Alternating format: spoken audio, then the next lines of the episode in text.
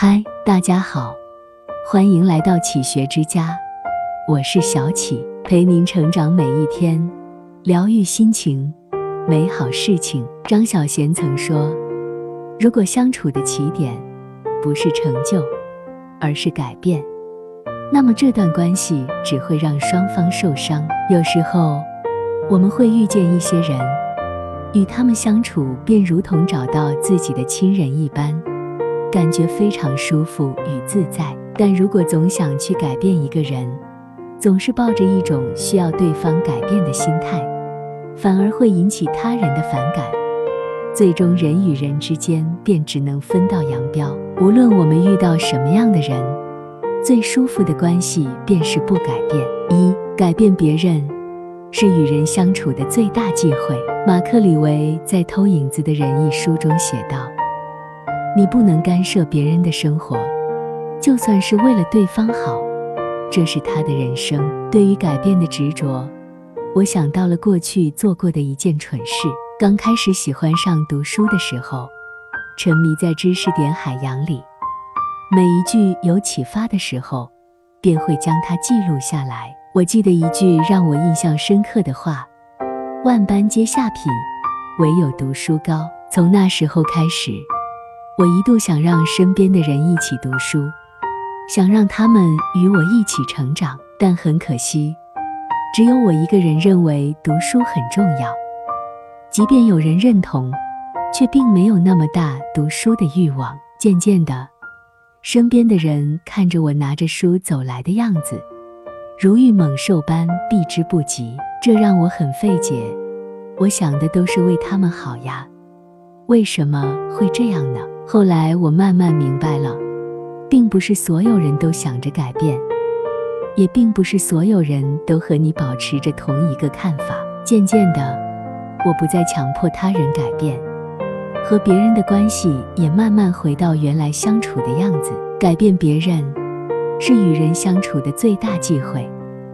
一旦开始，远离你的必定是你想改变的人。二不改变。是最好的相处方式。现代著名作家林语堂先生曾经说过一句话：“万物皆变，唯有情怀恒。世间万物随着时间的流逝而改变，唯独不变的变，只有人与人之间的情谊。”著名音乐家赵英俊病离世，让不少人深感悲痛。作为挚友的薛之谦，却因没有在社交媒体上发表哀悼。反而招致网友批评。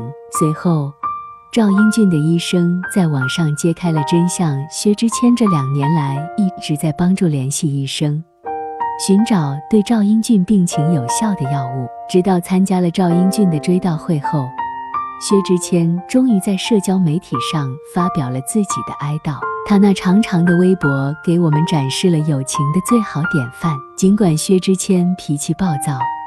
但赵英俊曾对他说：“你这个绝骡子，只有我能容得下。”但只要薛之谦需要他，赵英俊总是在。甚至在圣诞节，当赵英俊被要求飞到青岛帮忙录制时，他也只是抱怨：假期飞机上怎么没有吃的。随着年龄的增长，他们的幸福变得更加简单，时不时的互相听听对方最近的作品。然后互相开玩笑的辱骂，开始一场友好的商业竞争。争吵多了，他们就一起听别人的作品，齐声点头或摇头，又成了好朋友。赵英俊病动手术时，薛之谦在场，前后忙碌。赵英俊因为麻醉还有些昏昏沉沉，醒来时说的第一句话便是对薛之谦说的：“你为什么哭？我爱你。”人与人之间不必因远离而改变，一旦重新相遇，便会到那舒服的相处模式。那每一句争吵，每一句夸赞，都是彼此之间最好的话语。三，懂得不改变，才懂得人与人之间的美好。古语有言：“君子之交淡如水，小人之交甘若醴。”在古代，君子之间的交往。源于互相宽怀的理解，君子之间的关系便是互相不苛求，不强迫，不嫉妒，不粘人。我曾经看过一个故事，每年冬天，东明的父亲总是会收拾出一间屋子出来，为的便是招待远道而来的宋叔。二十年来从无间断，在二人年轻时，便是极为要好的朋友，面对共同的理想一起努力过，甚至还拥有共同的爱好。可世事弄人，父亲与宋叔曾打算住在一起，结果却因为时间与命运的交错，二人只能相隔千里之远。于是二人约定，每年冬至便是在见面的时候。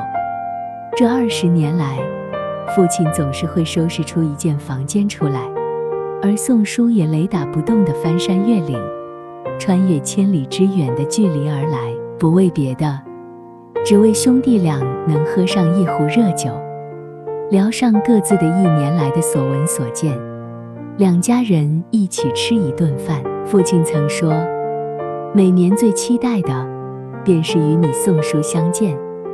回忆过往的青春，叙叙经历的家常，谈谈遇见的烦恼。人生遇见一知己，便足矣。这里是启学之家，让我们因为爱和梦想一起前行。更多精彩内容，搜“启学之家”，关注我们就可以了。感谢收听，下期再见。